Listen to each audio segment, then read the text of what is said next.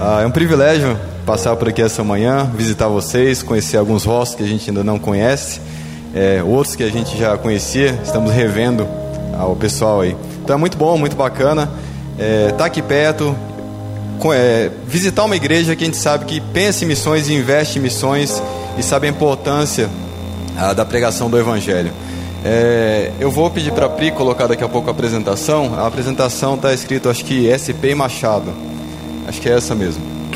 Eu vou mostrar um pouquinho o que é a missão, como nós trabalhamos, o que nós fazemos, ah, o alcance que, que os aviões proporcionam ah, para que o Evangelho chegue mais longe e mais rápido nesse grande Brasilzão que a gente tem. Então pode passar o próximo slide, por favor, Pri.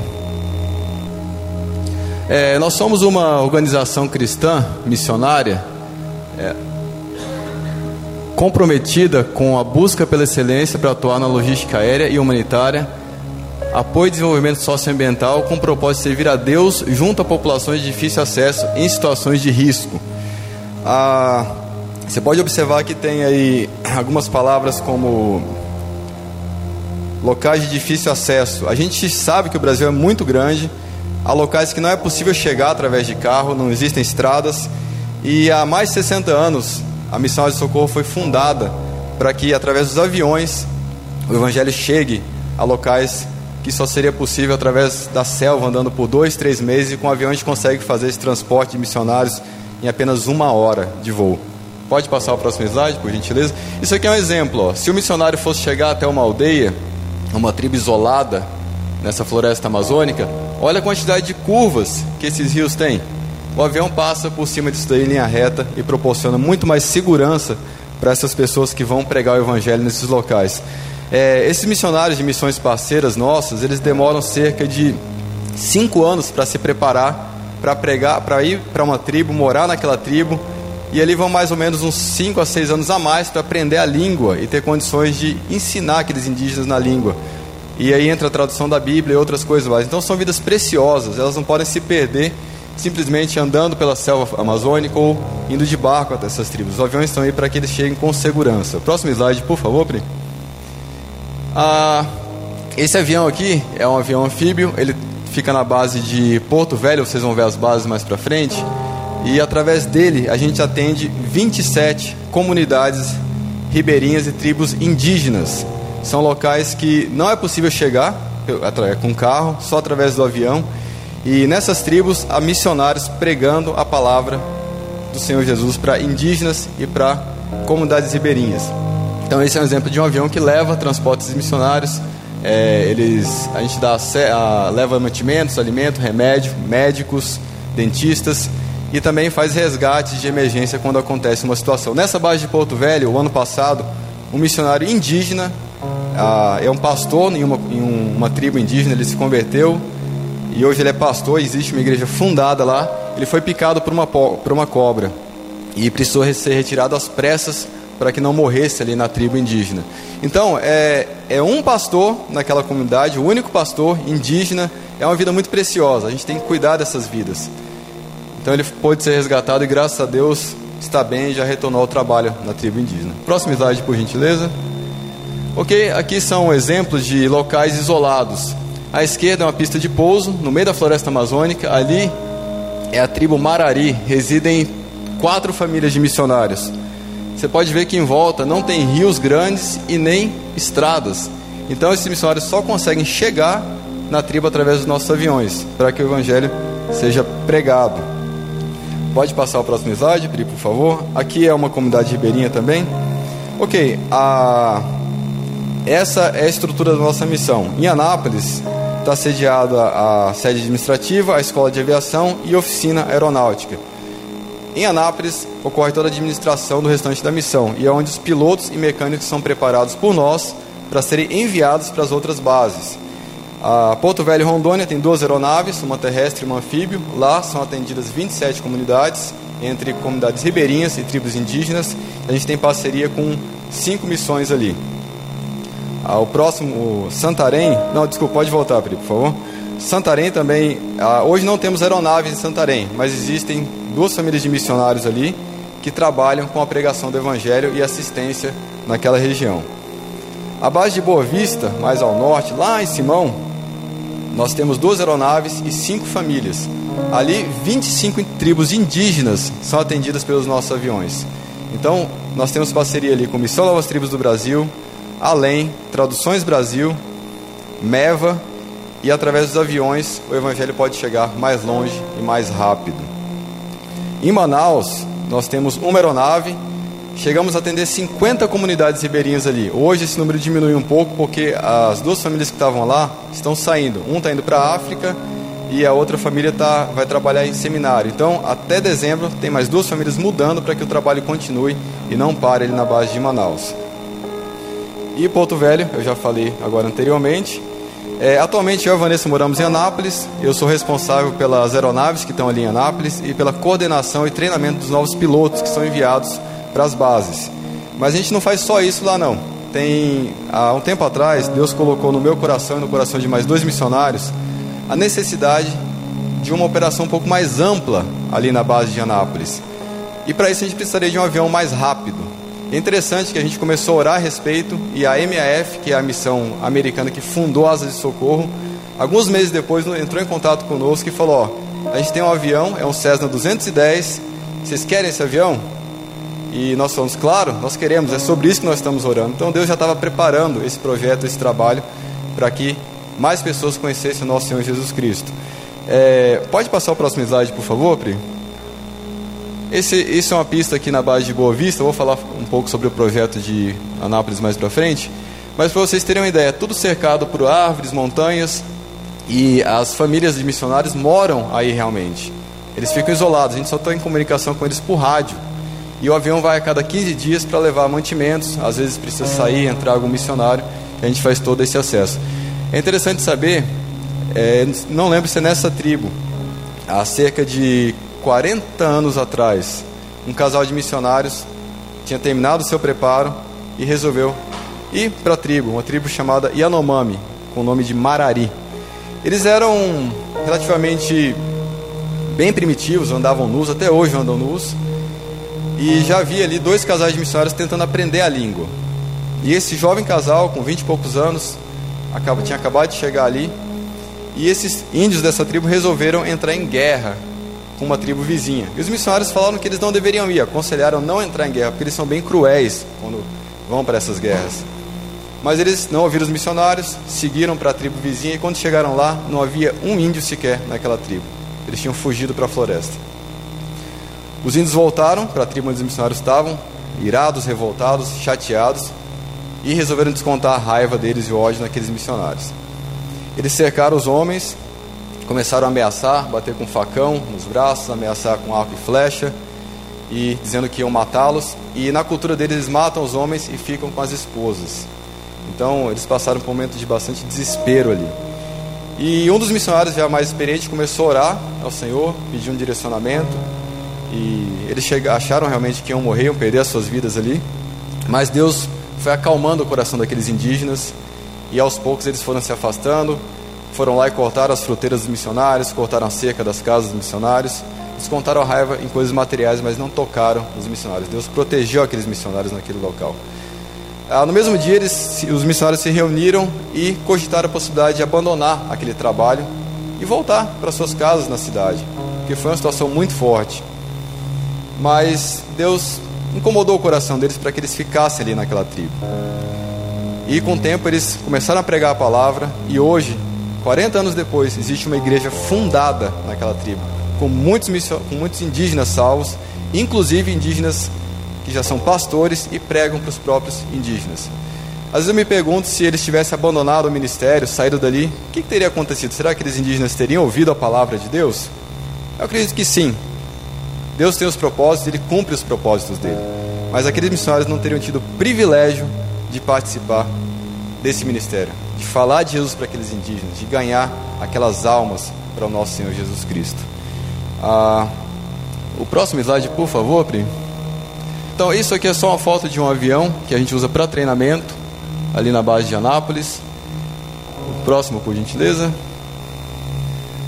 Voltando um pouquinho sobre o projeto do César 210 na base de Anápolis. É, quando Deus colocou isso no nosso coração, a gente reuniu com essas missões aí, que tem bases lá também. Missão Novas Tribos, Missão Além, SIL, Traduções Brasil e alguns pastores que trabalham no Mato Grosso. E depois pesquisando mais a fundo, nós vamos atender o estado do Mato Grosso, Pará e Tocantins. E olha a quantidade de tribos que nós vamos poder levar missionários e dar assistência a missionários que estão lá pregando o Evangelho nosso Senhor Jesus Cristo.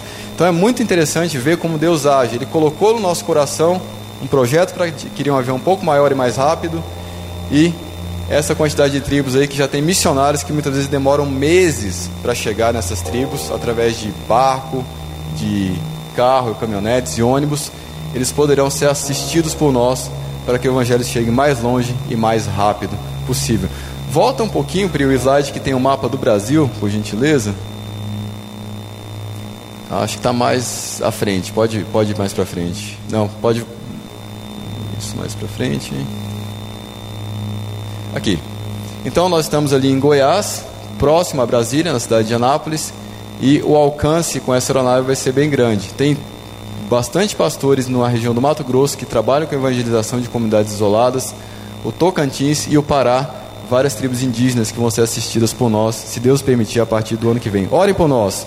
É, se Deus permitir, no início do ano que vem eu vou para os Estados Unidos buscar essa aeronave com mais um piloto, a gente vai trazê-la para cá. É uma viagem que demora em torno de dois, três dias. A gente tem que ir pingando nas ilhas ali do Caribe. E orem para que tudo ocorra bem. É para que o reino de Deus seja pregado, que a palavra do Senhor seja pregada e que para que pessoas que ainda não conhecem o Evangelho possam conhecer o Evangelho. O próximo slide, por gentileza. Ah, esse, essa aeronave, tá? que está nos Estados Unidos, já pintada com as nossas cores daqui do Brasil. E mais um slide, por favor. Pode passar, Pri? A, a base de Boa Vista tem atendido a quantidade muito grande de tribos, missionários e indígenas. Os próprios indígenas se tornaram usuários dos aviões porque agora eles têm conferências entre as igrejas que já estão fundadas lá. Eles estão pedindo uma aeronave maior. Os próprios indígenas estão falando: vocês não têm uma aeronave maior, mais rápida, para que a gente seja, para que a gente use essa aeronave nessa região? E mais uma vez Deus colocou no meu coração e no coração de, das pessoas, dos pilotos que voam em Boa Vista, a, esse avião. Então orem por nós, a gente está no comecinho desse projeto para que a gente consiga adquirir essa aeronave para atender essas pessoas que pregam o Evangelho. Ele é fabricado nos Estados Unidos, tem um representante no Brasil. Se Deus permitir, a gente vai desenvolver esse projeto para que, mais uma vez, o Evangelho seja pregado mais rápido e mais longe. Pri, pode passar os dois vídeos, por favor? Pode começar com o menorzinho e depois eu vou passar a palavra para Vanessa, ela vai falar um pouquinho do que a gente tem feito nos últimos anos.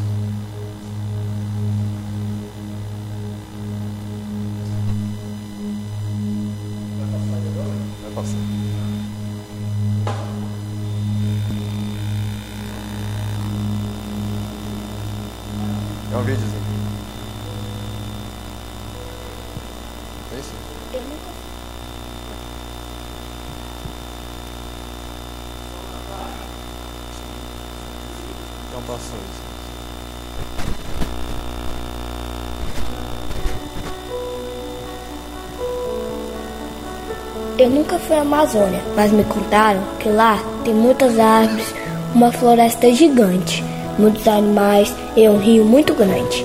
Muitas coisas diferentes da minha cidade. Mas o mais legal é que lá no meio da floresta moram muitas pessoas.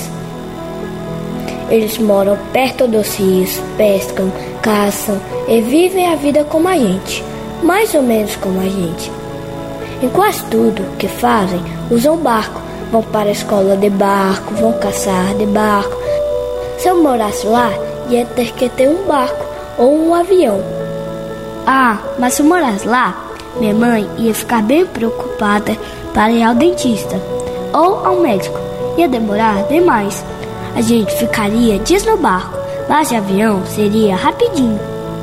E é por isso que Asas de Socorro voa na Amazônia há 60 anos. E o mais legal é que esses aviões pousam no meio da floresta, buscam as pessoas doentes e também levam para lá muitas coisas. Tem muito médico, dentista, professor, pastor, missionário que vai para lá. Quando eu crescer, quero ir falar do amor de Deus para quem mora lá na Amazônia. Sei que Deus tudo pode e que escuta a oração de todo mundo. Manda socorro quem vem de longe ou de perto. Traz alegria a quem precisa. Feliz a gente pode ser em qualquer lugar, mas o bom mesmo é ser feliz com Jesus.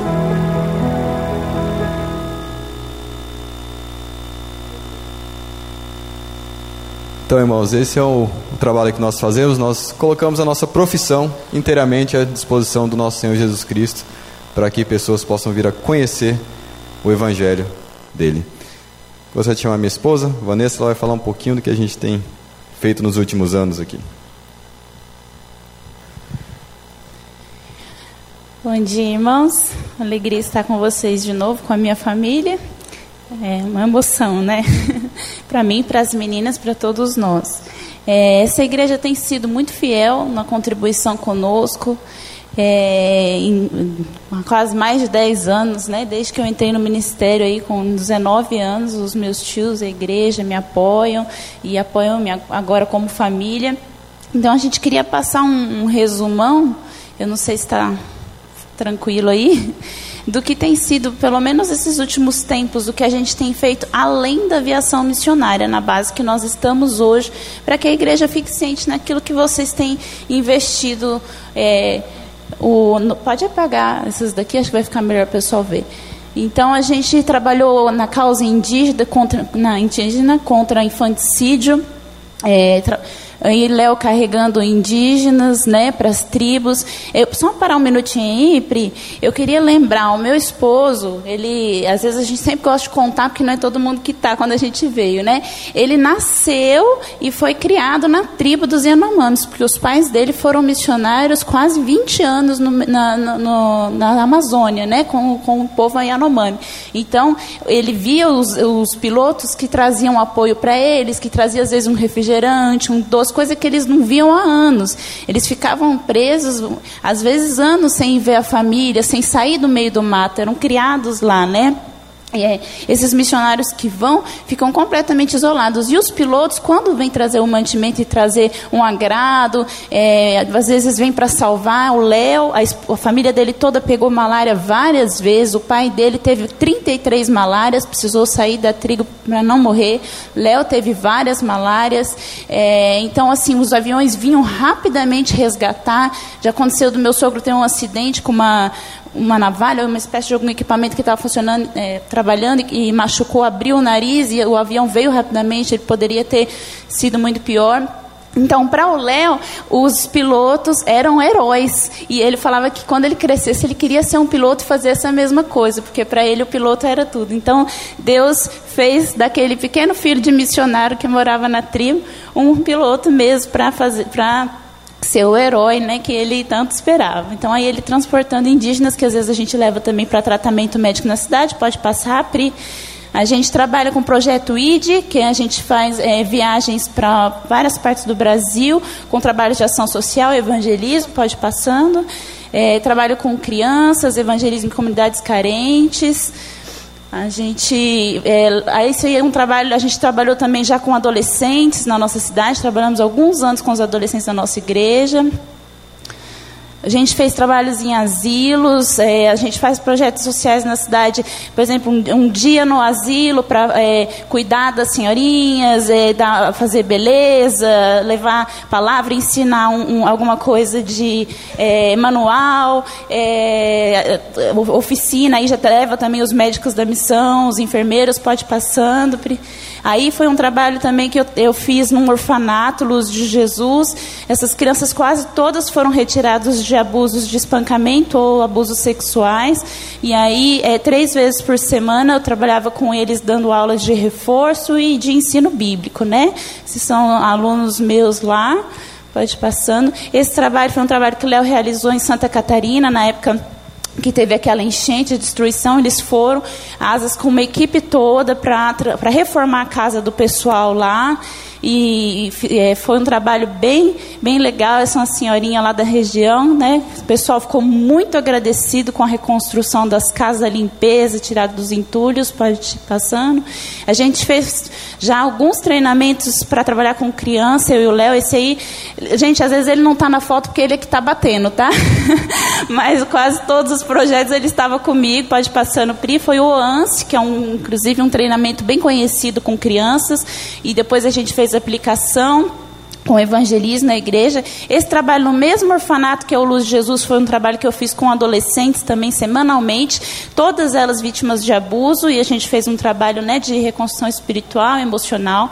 Esse trabalho é um que a missão faz também de é, pegar é, pontos da cidade, desses é, lugares assim que a gente procura saber, vai, por exemplo, passar um dia no orfanato. Esse aí foi um, um outro orfanato que nós fomos. Aí os homens procuram saber antes tudo que está precisando ser feito e eles vão consertar. Pode ver que ali atrás tem um cara subindo. Eles consertaram caixa d'água, as mesas quebradas, cadeiras quebradas, tudo que estava quebrado.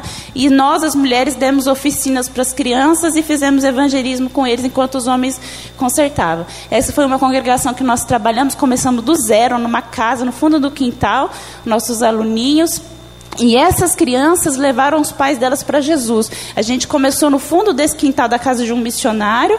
É, ali eu e a parceira que trabalhava comigo. E, e só com as crianças. E essas crianças todas levaram a família inteira para a igreja depois. Esse é um trabalho também que eu fiz com mulheres é, não convertidas também. A gente fazia um chá, estudo da palavra, lá no meu bairro.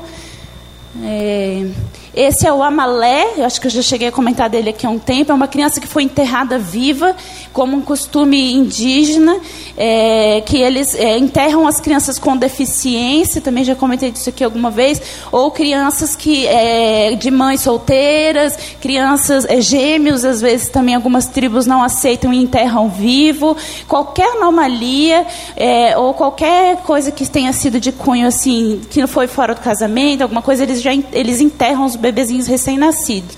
E ele foi salvo e foi adotado por missionários. Então a gente trabalhou, eu praticamente trabalhei inclusive com os manifestos, é, na, com os deputados e tudo, junto com a missão que é a TINI, que resgatam esses, esses, esses indígenas. A gente resgata, eles resgatam né, e cuidam. Né? A gente fez um pouco parte disso também. Pode ir estudo com mulheres na igreja, a gente faz. É, esse trabalho com crianças, a gente está sempre envolvido em congressos, em convenções. Esse é um trabalho na igreja. Léo dá aula também, além de todo treinamento de voo, ele passou um tempo dando aula. É, esse foi um treinamento que eu fiz, que é um dos projetos mais atuais que eu, que eu entrei agora, que enquanto o Léo está lá envolvido na missão, eu tenho me envolvido agora nesses trabalhos, um curso sobre abuso sexual que eu fiz. Prevenção de abuso sexual, um curso internacional excelente. E aí eu entrei num projeto, pode passar, Pri.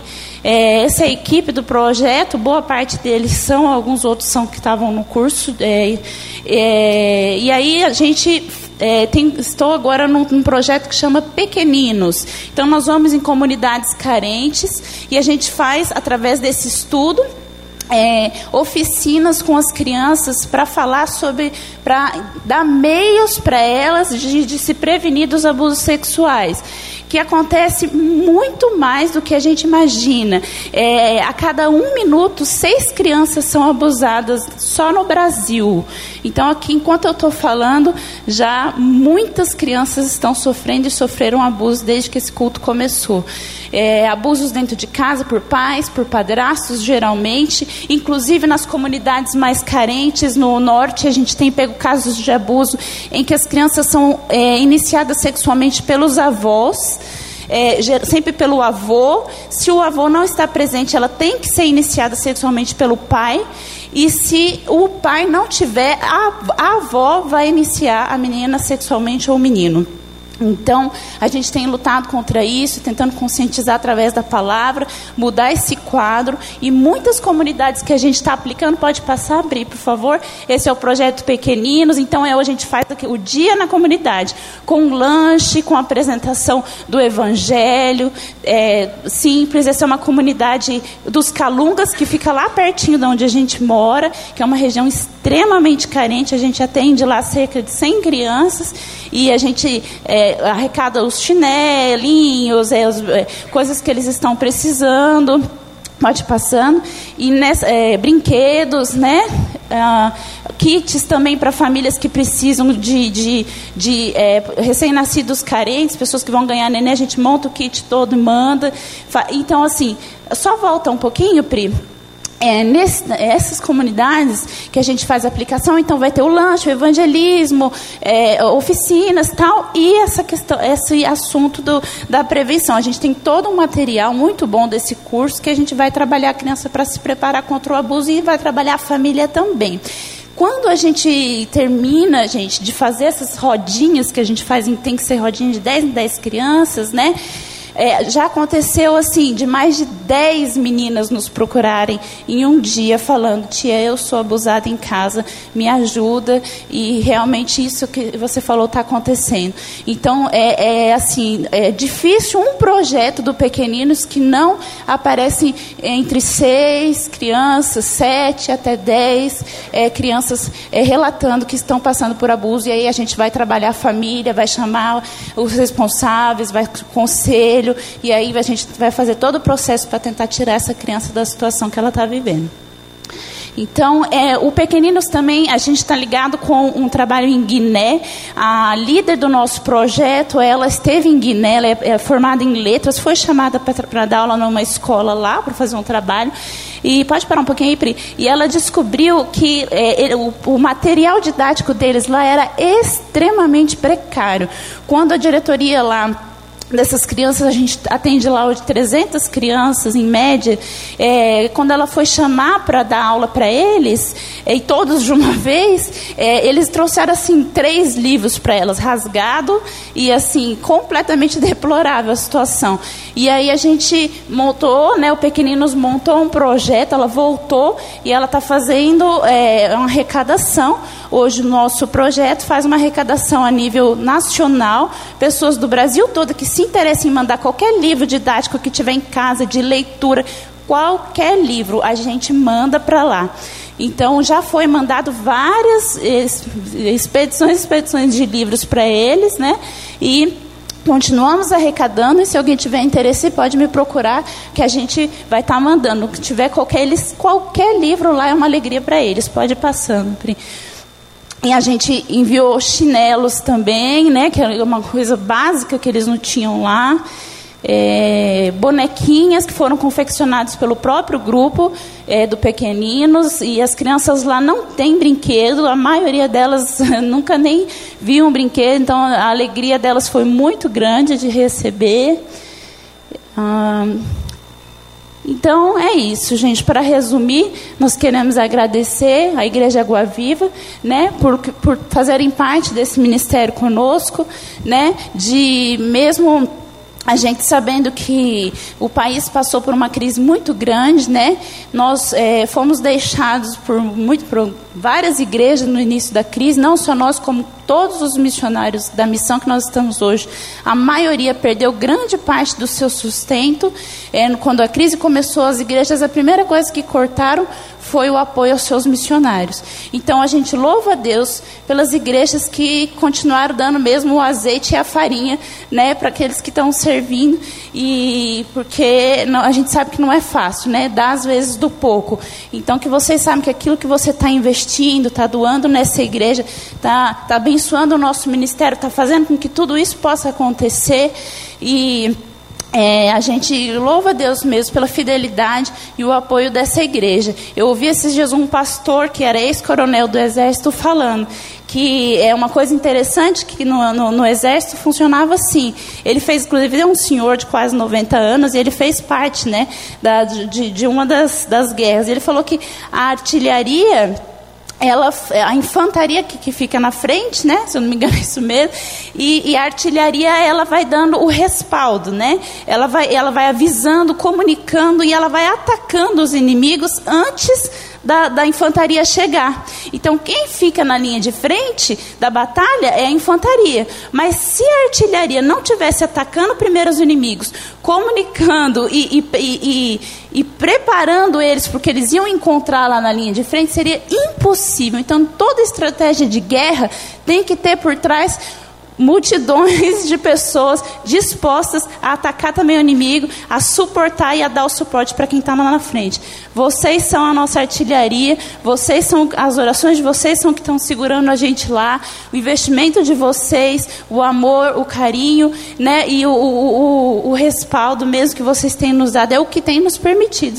Sem condições algumas a gente estaria lá se essa igreja né, não estivesse conosco por trás, se vocês, igreja, não estivessem junto conosco. Todos somos missionários juntos. Queria te pedir o último vídeo, Pri, que é de bem alguns segundos só. Ver se, ele está ok. Ah, ele não está ok. Então, era um vídeo que, de uma tribo indígena que tem um, é, uma igreja lá para vocês terem uma noção do fruto, mas acho que deu para pegar. Então fica o nosso agradecimento pelo apoio. Que Deus abençoe a nossa família. Deixa a nossa gratidão aqui a todos. Amém. Aleluia. Às vezes a gente acha que basta ir à igreja, né? E que a gente já fez a nossa parte. Eu, eu fico emocionado porque eu quero muito que a gente, como igreja, entenda isso. Eu, quando vim de Pouso Alegre, em 2004, eu e a família, né? Tudo que eu não queria era estar à frente de uma igreja. A gente já havia plantado várias igrejas, as igrejas estão lá, graças a Deus. Hoje à noite eles vão na nossa igreja de Machado, uma igreja grande, com prédio próprio. É, semana que vem à noite, eu vou pregar de manhã aqui, à noite, na nossa igreja de Pouso Alegre, tem 19 anos a igreja está tá enorme, está grande, com muitos frutos. É, mas tudo que eu não queria era estar à frente de igreja. Até que em 2008 eu, eu fui para a África. Eu estava atrás de um evangelho genuíno, de algo, entendendo que algo precisava ser feito. E eu fui antes na missão na base do Oxente lá em Conquista, que são parceiros nossos, e a gente até está restabelecendo o sustento deles. Temos falado isso no conselho tudo.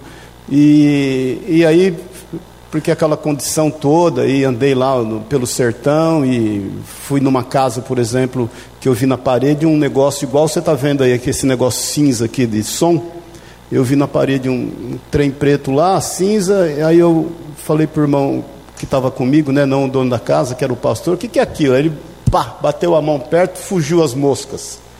Era uma carne que as moscas estavam em cima, que é a carne que eles comiam e não tinha água, não tinha luz, não tinha nada. Bom, aí nesse contexto, o Sobreira na época me desafiou para ir para a África.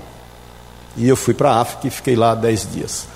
Quando eu voltei no avião, eu, me, eu voltei me sentindo inútil. Porque quando a gente vê isso, a gente se sente inútil. Principalmente nesse contexto metropolitano nosso aqui. E eu ouvi o Senhor falar claramente para mim: você pode fazer algo mais. Porque eu, na realidade, estava me poupando poupando a minha casa, de todas as experiências que a gente teve e querendo evitar estar à frente. Foi quando a gente entendeu que deveria plantar a igreja aqui em São Paulo. Eu entendo que Deus me deu esse chamado de plantador de igreja. Aí vamos plantar a igreja e, obviamente, enfrentamos todos os desafios que têm que ser enfrentados e estamos enfrentando. E começamos. Agora, irmãos, nós como igreja temos esse propósito tudo que não tem propósito vai à falência. O nosso propósito é ganhar vidas para o Senhor, é abençoar aqueles que estão no campo missionário, é poder honrar com dignidade esses que estão à frente da batalha. Amém, queridos? Então, esse é o nosso propósito. Ganhe essa visão. Quando eu desafiei o Rico e a Larissa e suas filhas, porque são famílias envolvidas. Amém, irmão? São famílias envolvidas. O Leandro, por exemplo, que é piloto de aeronave, brevetado não sei quanto tempo, é, recusou trabalhar na Gol, na TAM, por 30, 40, 50 mil reais por mês. E sabe quanto ele ganha na missão? Zero. Zero. Deus dá ele sustento através da nossa vida e de outros irmãos. Então é importante você ter essa visão. Não é só vir à igreja e não é só nós ofertarmos aqui. Isso é o, é o básico é o quanto a gente pode se envolver. Então, quando eu desafio o Rico e a Larissa para estarem aqui, para nós né, é, retomarmos ali o Morrão, que é um projeto que Deus colocou no coração deles, estava é, parado, e já tem lá 17 crianças, a gente está lá em atividade há 60 dias no máximo. Quantas pessoas mais podem ser alcançadas? Então, a gente tem que estar de olho naqueles que precisam que estão longe, e temos que estar de olho naqueles que precisam que estão perto. Amém, irmãos? Então eu fiz questão que eles viessem aqui é, para que a gente tenha ciência e para que a gente entenda o propósito pelo qual Deus nos chamou para, como igreja, nós juntos nos reunirmos. Amém? Um dos propósitos da nossa igreja é missão. O outro é discipulado, que eu tenho pego no seu pé para você estar aí, porque nós temos que aprender mais da palavra de Deus. E o adoração, em relação à adoração, nós vamos começar um coral a Gabi, que é mestre em música, bonitona, está aqui. Nós estamos orando para Deus dar uma calça nova para ela. Está aqui do joelho porque tanto orar. E, então, em nome de Jesus, se você tem vontade de cantar no coral, o coral é uma benção, irmão, porque ninguém percebe os seus defeitos. Você está cantando no meio do povo ali, ninguém nem sabe que tom você está cantando, mas está cantando. Então procure a Gabi, procure o rico aí, vamos é, é, montar, plantar um coral, talvez, óbvio, a gente não tenha tempo de fazer nenhuma apresentação de final de ano, mas a gente tem que começar a fazer, amém, querido? Então a gente tem que adorar o Senhor, é um dos propósitos nossos, nós temos que adorar o Senhor. Amém, querido? Nós temos que caminhar em cima de propósitos. Agora, não basta vir à igreja, não basta trazer sua oferta, o seu dízimo. Se você está trazendo oferta e dízimo a fim de exercer com isso a sua religiosidade, não traga. O que importa a Deus é o seu coração, são as suas motivações. As nossas motivações têm que ser genuínas. Amém, querido? Você me ama? De boa? Falamos a mesma língua? Nós temos que fazer a diferença pelo qual nós somos chamados. Nós somos sal da terra e luz do mundo. Amém? Vamos ficar em pé, vamos orar por eles. E depois o Márcio vai compartilhar uma palavra. Eu vou falar rapidamente daquilo. Aliás, já vou falar já, porque depois ele já sobe para. Deus colocou no meu coração de nós estarmos compartilhando palavras do que pensar acerca de, né? E eu ministrei na primeira semana o que pensar acerca das catástrofes, depois ministrei o que pensar acerca da perda, da morte, depois o rico ministrou o que pensar acerca das desavenças familiares, depois eu ministrei o que pensar acerca da crise financeira, semana passada o Daniel ministrou o que pensar acerca da doença, eu desafiei o Márcio a ministrar acerca do que pensar acerca dos desafios, e a semana que vem nós vamos terminar e eu vou pregar e eu quero compartilhar com você o que pensar acerca dessa, desse momento político que a gente está vivendo como país. E eu quero encerrar esse, esse momento do que pensar, e eu sei que Deus vai nos dar outros temas aí, tem orado já para o Espírito Santo nos dar outros temas para estarmos meditando. Amém, queridos? Então, vamos orar e depois nós vamos trazer as nossas ofertas. Pai querido. Nós queremos te louvar, te agradecer, te bendizer, Pai, porque o Senhor é Deus, a tua palavra diz que o Senhor diz, Jesus, o meu Pai trabalha até hoje e eu também.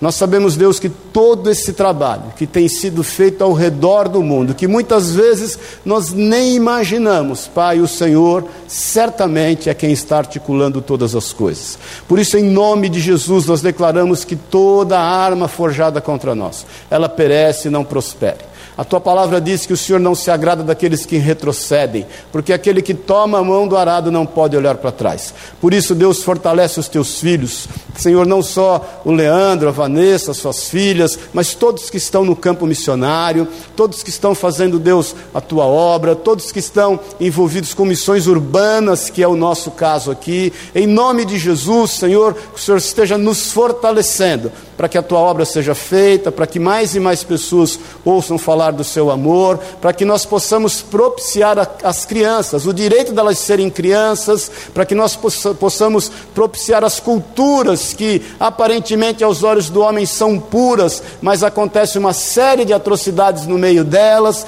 que nós possamos levar a tua palavra, falar do teu amor, proclamar do teu nome, da tua justiça, da tua verdade, que nós sejamos a justiça do Senhor nesta terra, a equidade do Senhor, o sal da terra e a luz do mundo. Pai, em nome de Jesus, se conosco, nos dá visão de propósitos, Pai, nos dá entendimento o quanto nós devemos fazer para ser a Sua igreja estabelecida nesse bairro, nesta cidade e cumprir o Teu chamado, em nome de Jesus. E nós sabemos que o Senhor, sendo a primazia de todas as coisas, todas as outras coisas serão acrescentadas. Tudo, Pai, tudo é acrescentado na nossa vida. Nós te louvamos e te agradecemos, porque o Teu Espírito Santo nos tem levantado e nós temos dado a Ti a primazia. Agora, Deus, acrescenta todas as coisas, supre todas as nossas necessidades, faz conforme a Tua boa, perfeita e agradável vontade. É o que nós te pedimos em nome de Jesus. E que mais e mais frutos apareçam, Pai, a fim de que o Teu nome seja glorificado, a fim de que todos percebam percebam que tu, tu, o Senhor não é um Deus morto.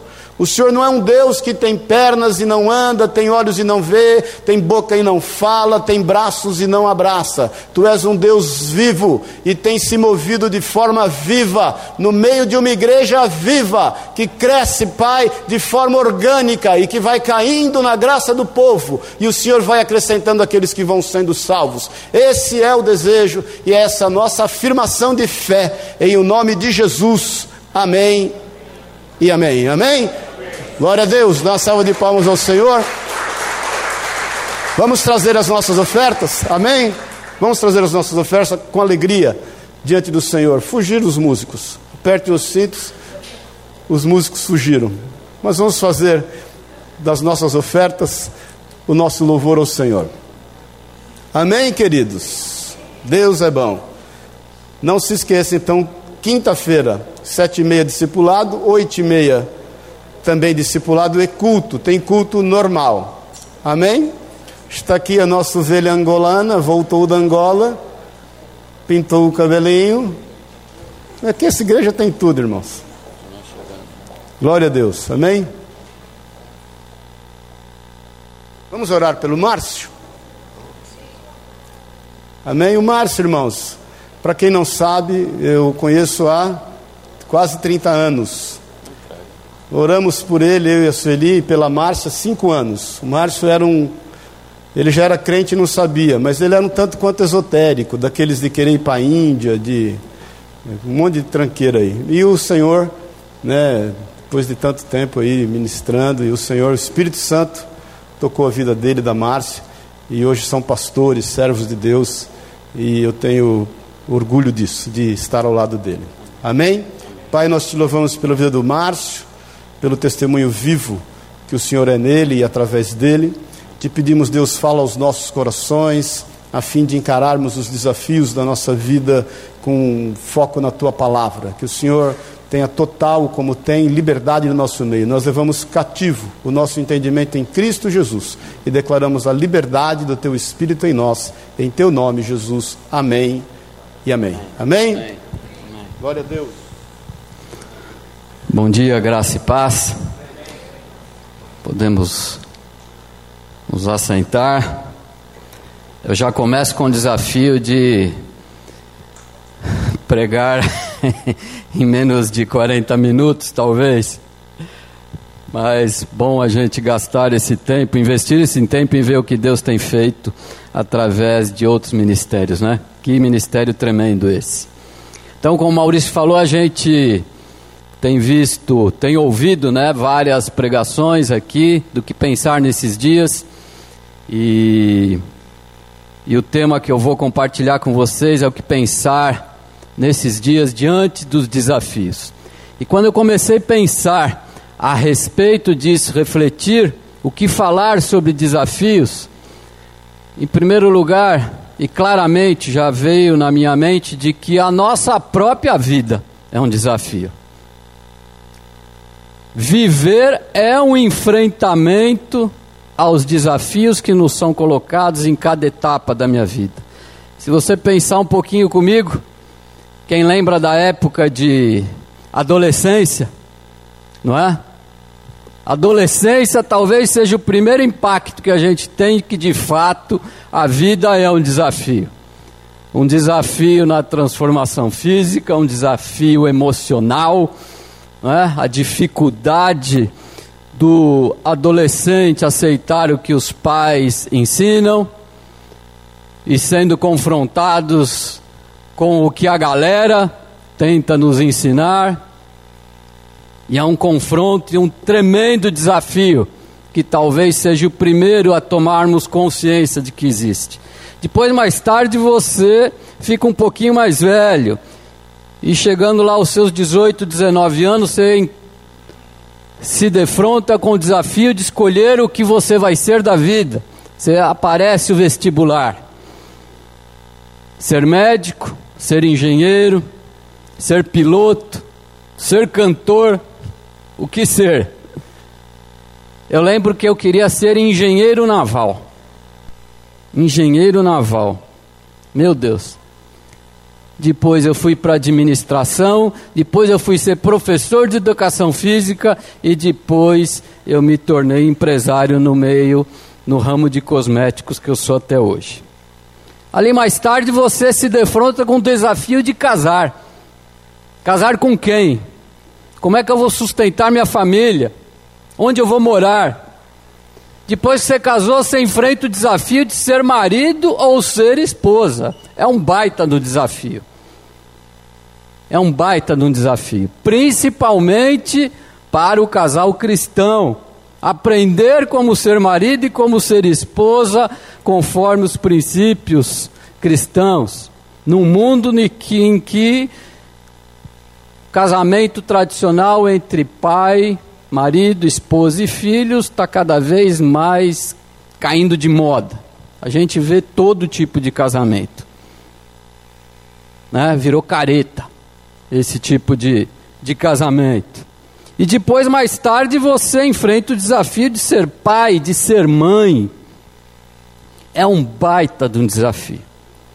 Porque te exige uma disponibilidade de tempo, um esforço, uma diligência, disponibilidade no tempo, de tempo no sentido de você ter tempo para tentar educar os seus filhos nesse mundo louco. Porque você só consegue ter qualidade de tempo se você tem quantidade de tempo. Não se iluda que você vai chegar em casa, filhinho, vamos ter uma qualidade de tempo agora. Só que ele está no videogame, ele nem ouviu o que você falou. então, se você não estiver disponível, você não tem qualidade também. E um grande desafio que talvez ninguém pensou nisso antes é o que custa ter um filho.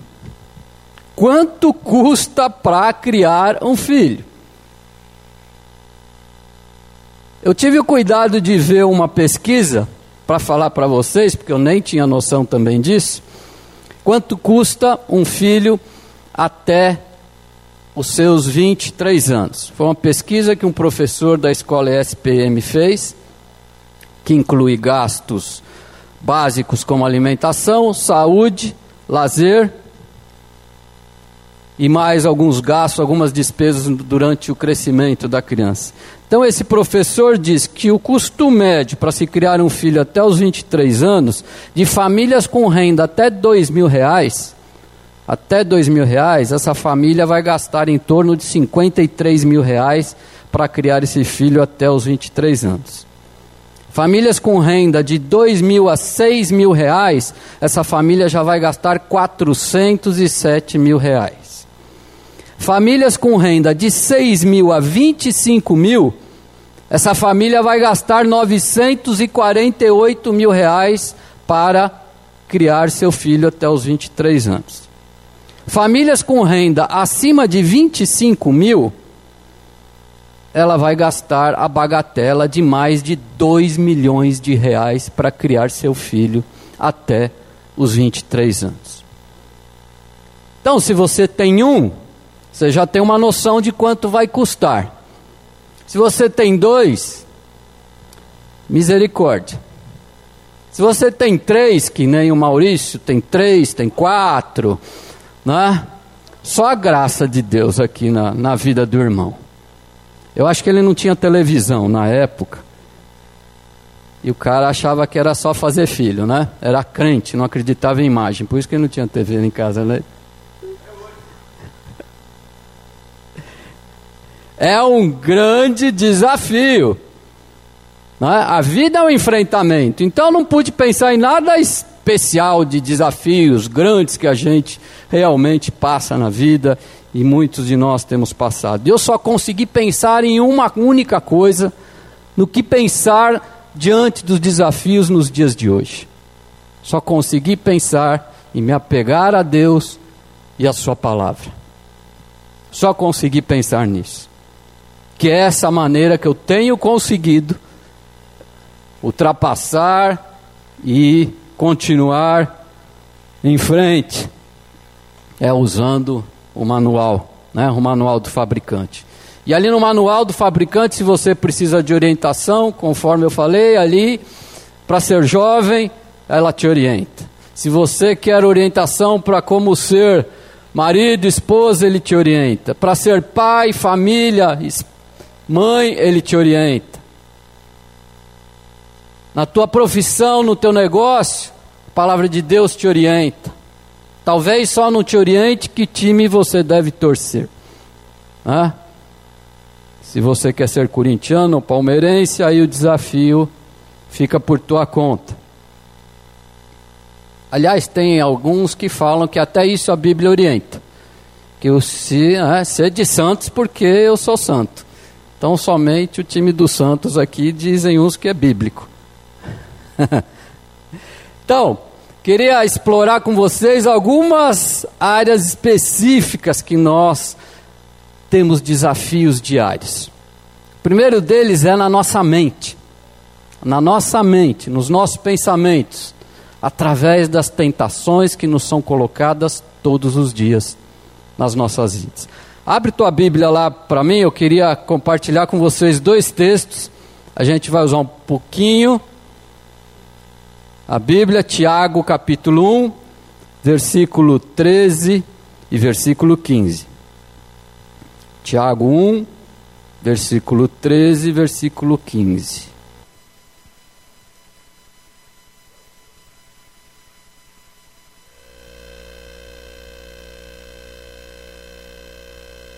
Já colocaram aqui, né?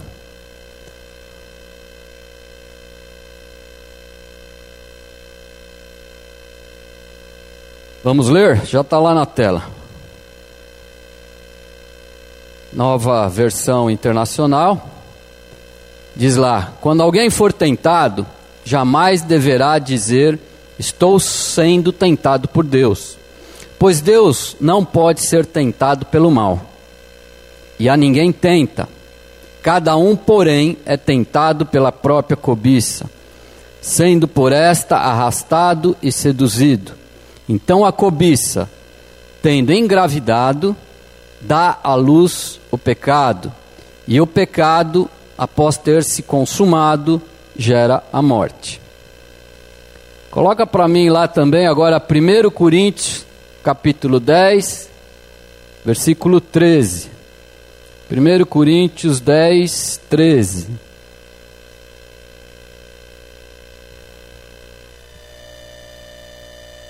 Então já está lá. Sim, ajuda a gente a acelerar aqui a, a mensagem. Diz lá: Não veio sobre vós tentação, senão humana, mas fiel é Deus, que não vos deixará tentar acima do que podeis. Antes, com a tentação, dará também o escape, para que possais suportar. Então, assim, esses dois textos nos ajudam a entender qual é a dinâmica do pecado e da tentação, ou da tentação que vem antes e depois o pecado. Ajuda a gente entender, lidar com esse, com esse desafio. Então, em primeiro lugar, Deus não tenta ninguém. Depois, nós somos atraídos pelas nossas próprias cobiças. Cada um de nós temos dificuldades, temos fraquezas e temos as cobiças diferentes de cada um, ou alguns em comum, não é? Alguns têm aí as fraquezas nas áreas da mentira, tem tentação na área da comida, do chocolate, então, minha esposa que eu diga, né? Outros na maledicência, na fofoca, na busca pelo poder, da inveja, tentação de invejar os outros e outras tantas.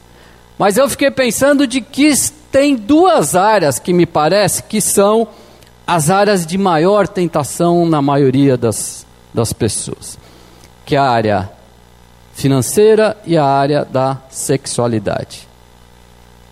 Quando a gente fala nessas duas áreas, falando na área financeira, nós sempre somos tentados e temos a oportunidade de ir fazer um negócio ilícito. Afinal, todo mundo faz, qual é o problema de fazer? Somos tentados a dar propinas e receber propinas o tempo todo. Afinal de contas, qual o problema? O Brasil faz, não é verdade? Pagar impostos, para quê? Coisa ignorante, não é? O Brasil todo faz, todo mundo faz. E aí estávamos jantando na essa semana alguns irmãos, empresários discutindo e compartilhando como é difícil nesse país você ter um negócio lícito e totalmente formal. Que esforço, que desafio que é isso. Eu queria compartilhar rapidamente um testemunho de qual eu passei. Como Maurício falou, já muitos anos atrás, quando eu me converti, eu tinha 33 anos. Isso já vão fazer, já fez 24 que eu estou convertido, então você faz a conta, hoje eu estou com 56. E aos meus 25 anos eu já era diretor comercial da empresa da minha família e fui me converter aos 33 anos. Assim que eu me converti, a primeira coisa que me incomodou tremendamente foi o que, que eu faço com a bandalheira de impostos, que não se pagava nada, era comum e eu achava normal. Por que não? eles roubam demais da gente, governo a gente tem que segurar um pouco. E aquilo começou a me incomodar demais. Eu fui buscar a orientação de um irmão querido que hoje está na glória, tio Pepe, tia Laurinha. Fui buscar do tio Pepe, empresário, bem sucedido na época, e busquei a ele. Tive o privilégio dele ser meu vizinho na, no prédio lá da praia e comendo uma pizza com ele, perguntei para ele, tio Pepe, o que, que eu faço?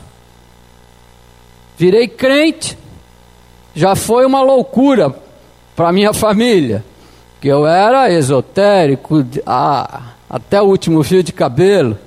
Agora mais essa, eu ouvia dizer, agora ele veio com essa agora, virou crente. E se eu falar agora para os meus dois sócios que a gente tem que pagar imposto, os caras vão me pôr camisa de força. Crente a gente aceita, mas pagar imposto já é um exagero, né, Márcio? E ele me falou o seguinte: Márcio, na Bíblia diz que a gente deve ser prudente como a serpente, mais simples como a pomba. Se você levantar essa bandeira hoje, para que você comece a pagar todos os impostos e corra para fazer a formalidade da tua empresa, você vai quebrar. falei, ah, é?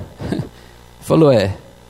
Então começa a orar e pedir a Deus uma direção para que isso se solucione. Passou aproximadamente de 8 a 10 anos que eu orava todo dia por essa situação.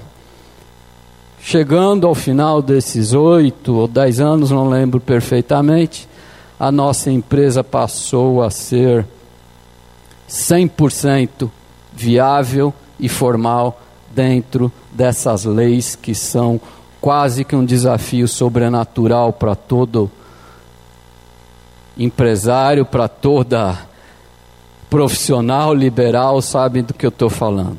E pasmem, as pessoas que mais se empenharam para que se a empresa tornasse formal foi meus outros dois sócios. Então eu posso te dizer que é viável, sim, é possível, sim. Você ficar livre desse peso, que para mim sempre foi. Outros são tentados na área sexual. Nós hoje somos bombardeados pela questão do sexo, sensualidade, aonde você liga a TV, tem sexo em tudo que é lugar, tudo que é filme, para onde você vê, você olha outdoor, você olha para tudo que é lugar, você é bombardeado por conta do sexo. A indústria da pornografia é uma indústria bilionária e cresce a cada dia. A quantidade de pessoas e pastores viciados em pornografia, vocês não têm a noção de que exista.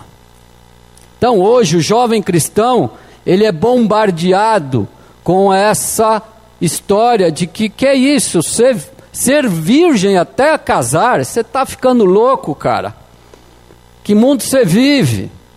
Tem mais é que transar com todas, tem mais é que ficar com todos, é dessa maneira. Tem que experimentar tudo. É o imediatismo, é o prazer imediato, é isso que vale para o mundo de hoje. Para os casados, somos sim, com frequência, estimulados à infidelidade. Você frequenta qualquer rodinha de amigos, nos negócios, nos almoços, aonde quer que você esteja, você sempre está sendo estimulado, porque é normal. Qual é o problema? Qual o problema de você trair sua mulher? Afinal de contas, aquela mala sem alça que fica lá todo dia na tua cabeça, gotejando, com os probleminhas de todo dia. Dá um pé nela. Você tem direito de ser feliz. A gente ouve um monte isso. Dá um pé naquele tigrão lá, que era um tigrão, mas depois virou um cavalo.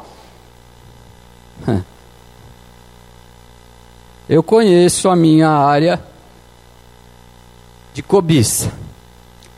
Eu recomendo fortemente que, se você ainda não teve clareza da sua, que você tenha. Porque é só dessa maneira que a gente vai lidar com a tentação. Porque a Bíblia me fala de que eu devo desviar da aparência do mal.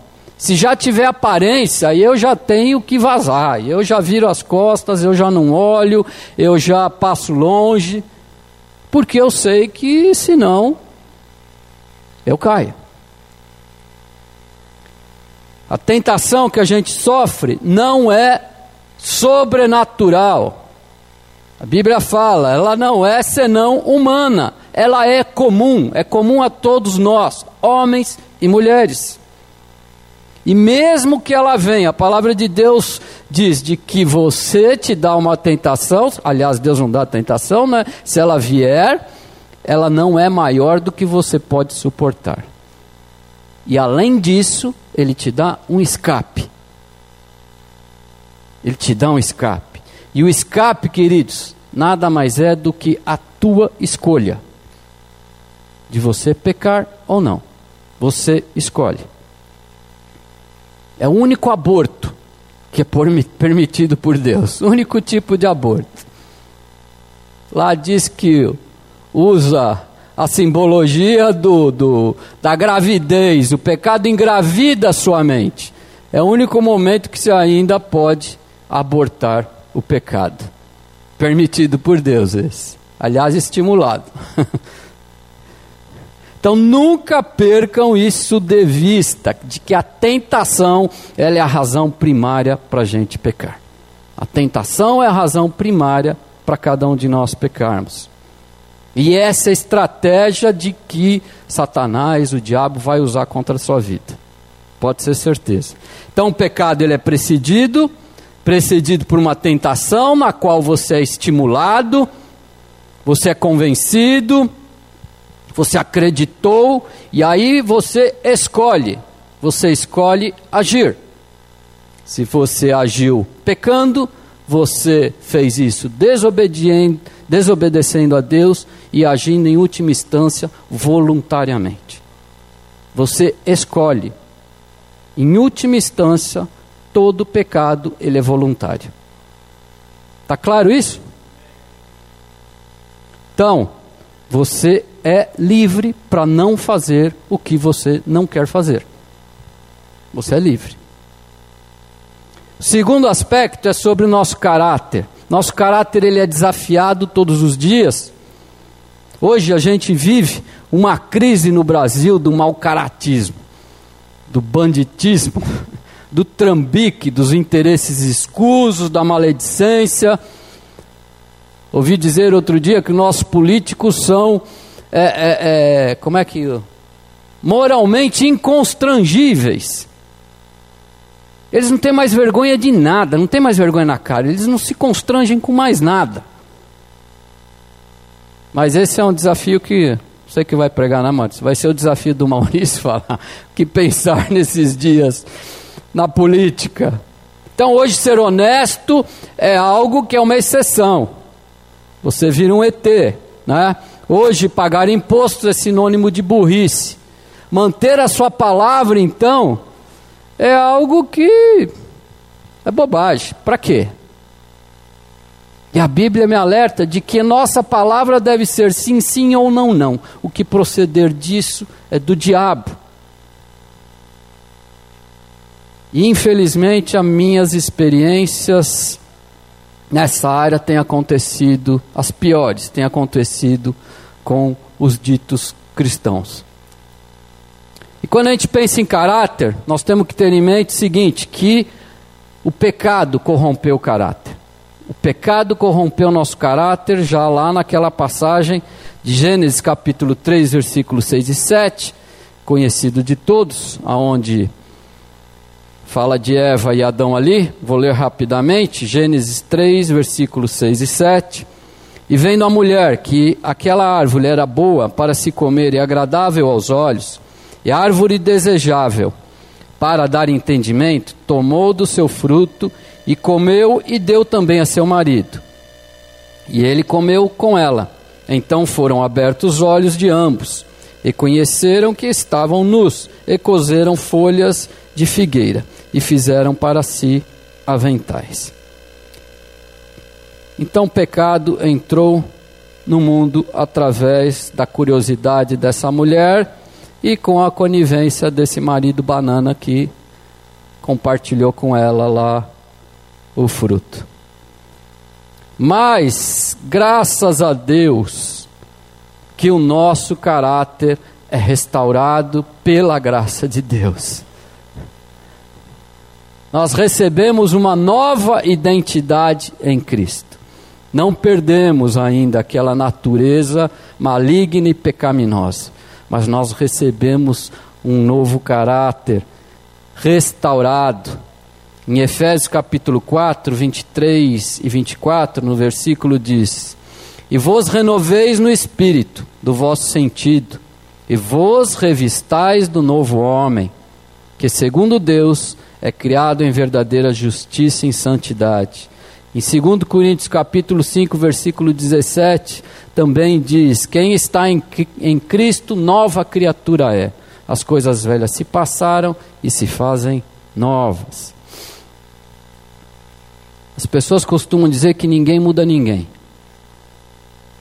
E eu costumo dizer que a única pessoa que muda alguém, essa pessoa é Jesus Cristo. Se tem coisa, já falei acho que mais de uma vez aqui que o que mais me impressiona nesses 24 anos é o poder de transformação que o Evangelho de Jesus tem na vida das pessoas. E uma vez nosso caráter restaurado, a gente tem que ser diligente em aprimorar nosso caráter, em aprimorar. Gosto e tenho o hábito de sempre perguntar a Deus em alguns desafios, vamos dizer assim, que aparecem nas nossas vidas é de que o que Jesus faria nessa situação? O que Jesus faria? Lá no Salmo 15, versículo 1 e 2, Salmo 15, versículo 1 e 2, diz assim: começa com uma pergunta: Quem, Senhor, habitará o teu tabernáculo? Quem há de morar em teu santo monte? Aí vem a resposta: O que vive com integridade e pratica a justiça, e de coração fala a verdade. Eu vi uma outra tradução desse mesmo salmo na Bíblia, a mensagem, que achei muito legal, queria compartilhar com vocês a mesma coisa, mas noutra tradução, Salmo 15, versículo 1 e 2, Bíblia a mensagem. Diz assim: Ó Eterno, quem é convidado para jantar em tua casa? O que fazer para entrar nesta lista? Quem entrar para fazer, né? Ser VIP. Aí vem a resposta: ande direito, faça o que é certo, fale a verdade, não machuque seu amigo, não acuse o próximo, menospreze o desprezível, mantenha a sua palavra, mesmo quando tiver prejuízo. Viva de maneira honesta, jamais aceite propina. Você nunca entrará na lista negra se tiver, se viver dessa maneira. Muito legal, né? Para ser VIP, na sala de Deus e não entrar na blacklist. Só os que buscam ter caráter íntegro. A Bíblia também nos alerta, depois de aprimorando, que tem que ser constantemente sobre a preservação do nosso caráter. E diz lá em 1 João, capítulo 2, versículo 15, 17. 1 João, capítulo 2, 15 e 17. A nova, a nova versão internacional diz assim: Não amem o mundo, nem o que nele há. Se alguém amar o mundo, o amor do Pai não está nele. Pois tudo que há no mundo, a cobiça da carne, olha a tentação, a cobiça dos olhos e a ostentação dos bens, não provém do Pai, mas do mundo. O mundo e a cobiça passam, mas aquele que faz a vontade de Deus permanece para sempre.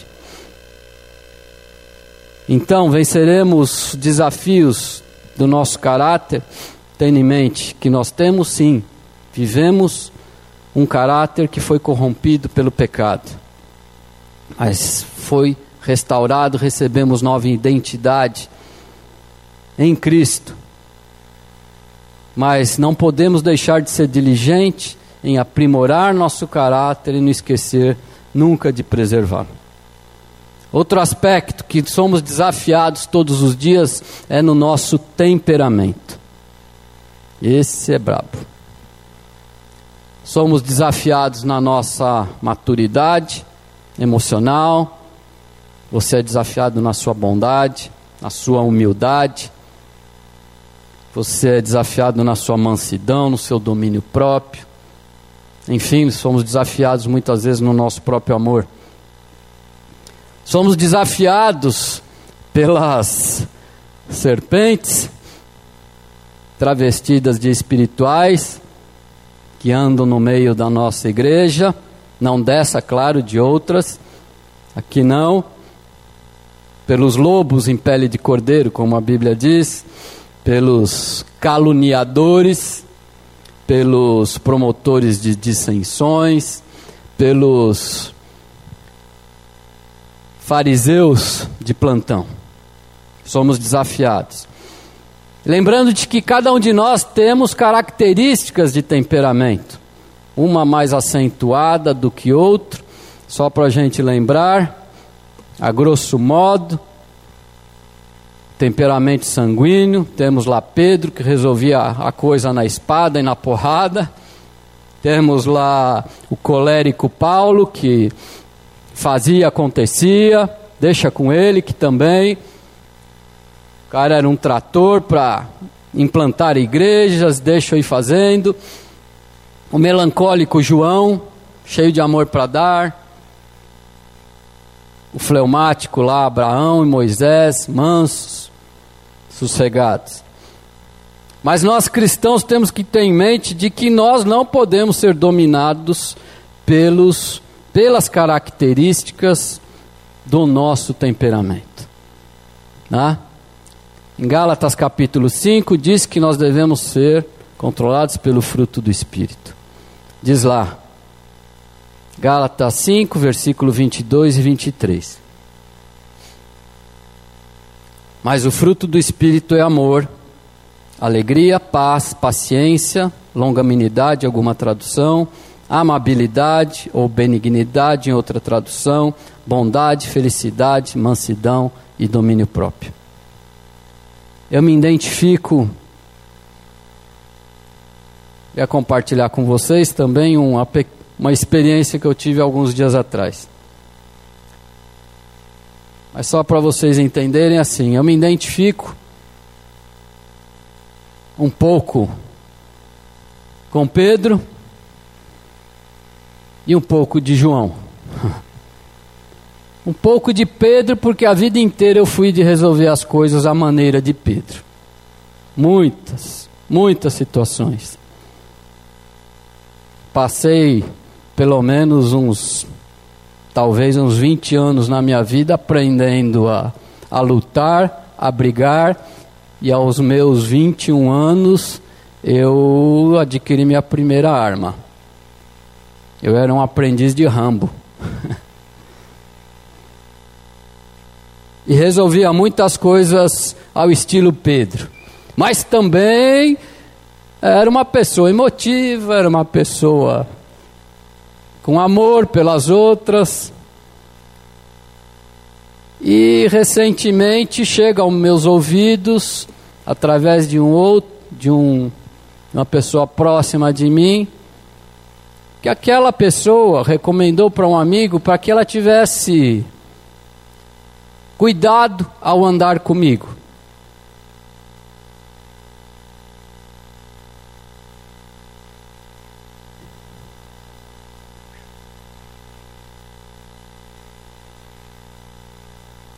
Porque eu era mau caráter.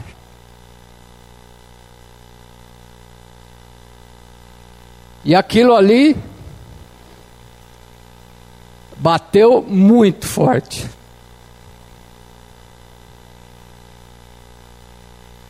penso que eu passei, acho que talvez uns dois, três dias,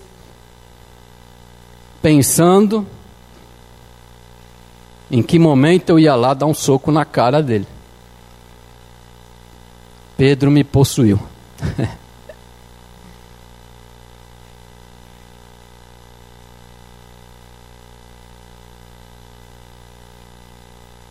e Deus é tão tremendo que eu estava escrevendo isso. Aí o que pensar, Deus, diante dos desafios? Está aí, Deus. Na prática, o que, que eu faço? O que, que Jesus faria, Senhor? Aí, Deus, a sua infinita misericórdia, me pôs ali, Colossenses capítulo 3, versículo 1 e 2. Disse assim: Portanto, já que vocês ressuscitaram com Cristo, Procurem as coisas que são do alto, onde Cristo está assentado à direita de Deus. Mantenham os pensamentos nas coisas do alto e não nas coisas terrenas. Deus é bom. Nós somos desafiados muitas vezes nas nossas atitudes a cada dia. Cada dia nossas atitudes são desafiadas pela incoerência entre nosso discurso e a nossa prática, pelo egoísmo, muitas vezes pela omissão diante de injustiças, pela busca dos nossos próprios interesses. Nossas atitudes são desafiadas muitas vezes por burlar aquela lei já que ninguém está vendo, furar fila, né? Tem um ditadozinho lá que diz que suas atitudes falam muito mais alto do que as tuas palavras. Ou diz alguma coisa assim: suas atitudes falam tão alto que eu não posso te ouvir. Quantos não estão conseguindo ouvir o Evangelho através das nossas vidas, porque as nossas atitudes não estão permitindo que as pessoas ouçam? Em Colossenses capítulo 3, versículo 23 e 24, diz assim: E tudo o que fizerdes, Fazei-o de todo o coração, como ao Senhor e não aos homens, sabendo que recebereis do Senhor a recompensa da herança. É a Cristo, o Senhor, que serves. Fico imaginando se eu tivesse dado vazão à minha ira.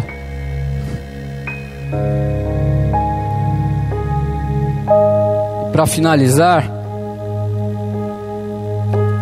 nós somos desafiados na nossa fé.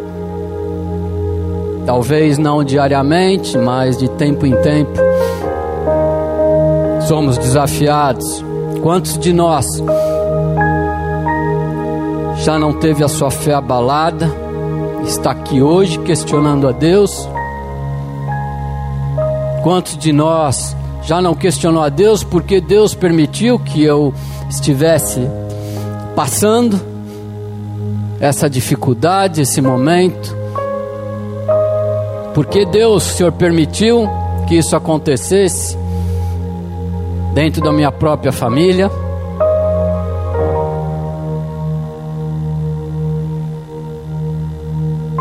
Porque Deus, Senhor, permitiu passar uma dificuldade financeira, eu sendo tão fiel nos meus dízimos. Quantos de nós é, já não pensou em desistir. Talvez você esteja aqui essa manhã pensando em desistir.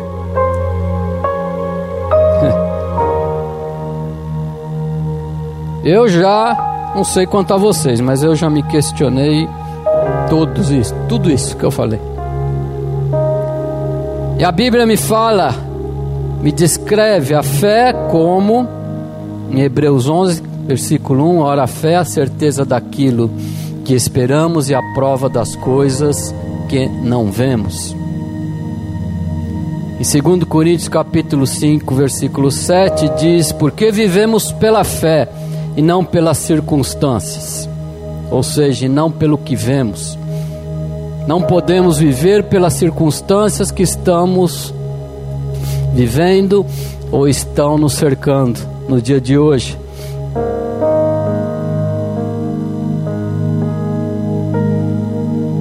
Bíblia também me fala como desenvolver a minha fé, lá em Romanos capítulo 10, versículo 17. Diz: consequentemente, a fé vem por se ouvir a mensagem de Cristo, e a mensagem é ouvida mediante a palavra de Cristo. Tenha certo que as lutas, os desafios virão, mas nenhum, nenhum desafio, nenhuma luta é determinante para destruir a vida de um cristão. Segundo Coríntios, capítulo 4, versículo 8 e 9. Diz: "Em tudo somos atribulados, mas não angustiados, perplexos, mas não desanimados, perseguidos, mas não desamparados, abatidos, mas não destruídos." Pela fé, queridos, nossos nossos desafios eles se tornam menores se a gente lembrar a passagem da luta de Davi contra o gigante Golias. O desafio de Davi tinha 3 metros de altura e pelo menos mais uns 50 quilos de armamento entre armadura, espada e coisa e tal. E Davi diz para ele: Davi, diz a Golias: Você vem contra mim com espada, com lança e com dardo. Mas eu vou contra você em nome do Senhor, dos exércitos, o Deus dos exércitos de Israel a quem você desafiou. Hoje mesmo o Senhor o entregará nas minhas mãos, e eu o matarei e cortarei a sua cabeça. Hoje mesmo darei aos cadáveres do exército filisteu às aves do céu e aos animais selvagens. E toda a terra saberá que há um Deus em Israel. Todos, e Deus diz a todos aqui nessa manhã: todos que estão aqui saberão que não é por espada ou por lança que o Senhor concede a tua vitória, pois a batalha é do Senhor e Ele entregará todos vocês em nossas mãos. Para Davi, toda a força, todo o armamento de Golias não tinha importância nenhuma, porque ele cria que a batalha era do Senhor. E eu fiquei pensando que a grande sacada de Davi foi a de ele não se comparar ao, ao tamanho de Golias, mas comparar o tamanho do Deus dele a Golias. Fica claro para gente de que os nossos desafios eles se tornam proporcionalmente maiores na medida de que eu me afasto de Deus. Quanto mais perto eu chego de Davi, aliás, de Golias, e me afasto de Deus, esse desafio aumenta. Quanto mais eu me afasto de Golias e chego mais próximo de Deus, Golias fica menorzinho. Quanto mais perto de Deus, menor serão seus desafios.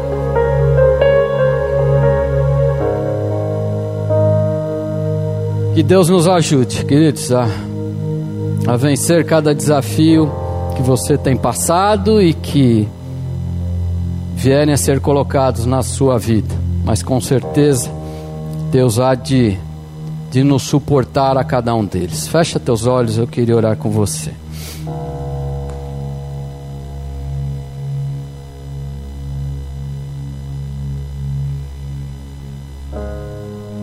Pai amado nosso Deus, Cada um de nós aqui nessa manhã,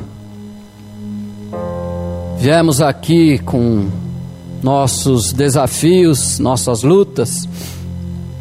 Cada um de nós viemos aqui aprender da tua palavra, Pai. E aprender o que pensar nesses tempos difíceis, que são tantos os desafios que são colocados a cada um de nós. Clamo a Ti, ó Deus, para que o Senhor som de coração, esquadrinha a mente de cada um nessa manhã aqui, Pai. Que o Senhor fortaleça cada um, que cada um tenha a certeza do coração dele, de que o Senhor é o nosso refúgio nossa fortaleza em tempos de angústia. Que o Senhor é aquele que vai lutar a nosso favor e que a batalha é do Senhor. Senhor, colocamos nas tuas mãos diante de ti tudo aquilo que traz peso nas nossas vidas, cada desafio, entregamos em tuas mãos, na certeza de que o Senhor há de dar conta de cada um deles. Nos ajuda, fortalece a nossa fé, nos ensina, Deus, a sermos cristãos verdadeiros, nos ensina no nosso temperamento a subordiná-lo ao, ao Espírito Santo de Deus que habita em cada um de nós nos ajuda a desenvolver o nosso caráter e cuida de cada um, Deus. Eu entrego a vida de cada um nessa manhã em tuas mãos, na certeza de que o Senhor já ouviu e ministrou ao coração de cada um. É o que eu te peço, é o que oro em nome de Jesus. Amém.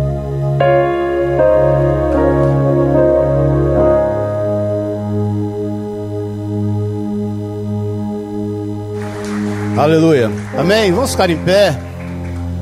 Eu quero te fazer um apelo. Todos nós temos desafios e de certa forma, glória a Deus por isso, porque a gente vê manifesto o poder de Deus. Mas eu quero te fazer um apelo para ser para nós como igreja sermos um amém na tua vida. Orar com você, porque Certamente o Espírito de Deus tem falado ao teu coração que você tem o desafio de haver mudanças na tua vida. E naquilo que o Espírito de Deus nos falou através da vida do Márcio, me marcou duas coisas. Primeiro, planeje. Segundo, creia. Naquilo que você entende que é um desafio e que deve haver mudança, planeje e creia. E você vai ver o agir de Deus, e você vai ver o mover de Deus. Amém? Feche os teus olhos se você entende que você tem um desafio de mudança na tua vida, seja ela qual for, nas áreas em que você foi ministrado, talvez seja na tua atitude quanto ao trabalho, na tua atitude quanto à família, na tua atitude quanto a Deus e a sua vontade, talvez seja no teu íntimo, no teu caráter. Talvez o teu desafio maior seja continuar crendo naquilo que você conhece na palavra de Deus. Talvez o teu desafio maior seja quanto à manutenção daquilo que Deus já fez na tua vida, para que você permaneça firme. Eu não sei qual é o teu desafio nessa manhã. Eu entendo pelo Espírito Santo de Deus que nós precisamos da ajuda um dos outros. E aqui ninguém está para ser melhor do que ninguém, nós estamos aqui para nos ajudarmos. Se você entende que você tem esse desafio de mudança e que você, a partir deste momento, resolve planejar e crer que vai haver mudança, sai do teu lugar, vem aqui, eu quero orar contigo e quero declarar uma mudança iminente na tua vida, no nome e na autoridade de Jesus, para que nós, como igreja, possamos testificar da obra de Deus em nós. É você e o Senhor, é você e o Espírito Santo de Deus. Ainda hoje de manhã falava no discipulado: tudo tem o dia do basta tudo tem que ter o dia do basta. Que seja hoje o dia do basta na tua vida. Esse desafio que o Senhor tem confiado a você, porque não há tentação que não seja humana. Deus a ninguém tenta e ele não pode ser tentado pelo mal. Mas a palavra de Deus diz que Ele é fiel e Ele abre uma porta para que por ela você escape. Então, que em nome de Jesus nós possamos, como igreja, testificar que nesta manhã é o dia do basta na tua vida, para que você vença esses desafios que tem muitas vezes te incomodado, que tem te gerado um sentimento de derrota, que tem te gerado um sentimento, um desconforto a ponto de você ter a tua autoestima totalmente é, negativada, baixa. Hoje é o dia do basta. O Senhor é contigo. Planeje e creia. Se Deus é por nós, quem será contra nós? Pai querido, em nome de Jesus, nós, como tua igreja, se você está aí na igreja, levanta as tuas mãos. Se você que está aqui à frente, põe a mão no teu coração. Você que está aqui à frente. Você que está aí na igreja, levanta as tuas mãos. Pai, nós como igreja, nós colocamos diante do Senhor, Pai, tudo que diz respeito a essas vidas. Nós somos o teu corpo. Nós somos, Pai, a extensão do teu amor aqui na terra.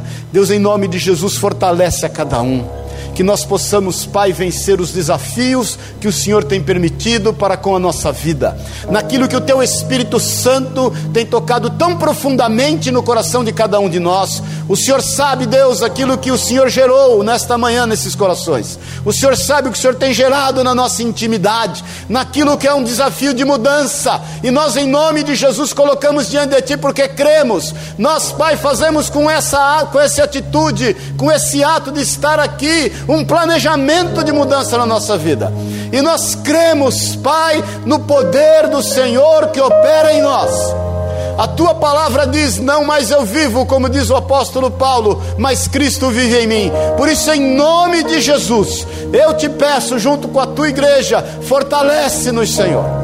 Fortalece-nos, Senhor, e que nesta manhã, Senhor, seja o dia do basta na nossa vida naquilo que o Senhor, pelo seu Espírito, nos tem incomodado, nos tem ministrado, nos tem falado, nos tem tocado. Nós colocamos diante de Ti e pedimos, Pai, que nós vençamos esse Golias que está diante de nós, porque o Senhor é o Senhor dos exércitos, Pai. Essas situações podem vir contra nós, Pai, com paus, com pedras, com palavras de impropérios, mas nós vamos contra elas agora, em nome do Senhor dos Exércitos. Por isso, em nome de Jesus, nos fortalece e que haja grandes mudanças nas nossas vidas. Tudo para o louvor da tua glória, não para engrandecimento de nenhum de nós, mas que seja necessário que diminuamos para que o Senhor cresça e o Senhor apareça através da nossa vida. É o que nós declaramos em nome e na autoridade de Jesus. Nós queremos aqui hoje, Pai, conter, deter, terminar esse processo de desculpas e de palavras falhas que saem sem entendimento dos nossos lábios. Nós não estamos aqui, Senhor, para pedir desculpas ou apresentar desculpas do que quer que seja. Nós estamos aqui para declarar que nós dependemos da tua misericórdia, do teu cuidado e dependemos do cumprimento da tua palavra na nossa vida.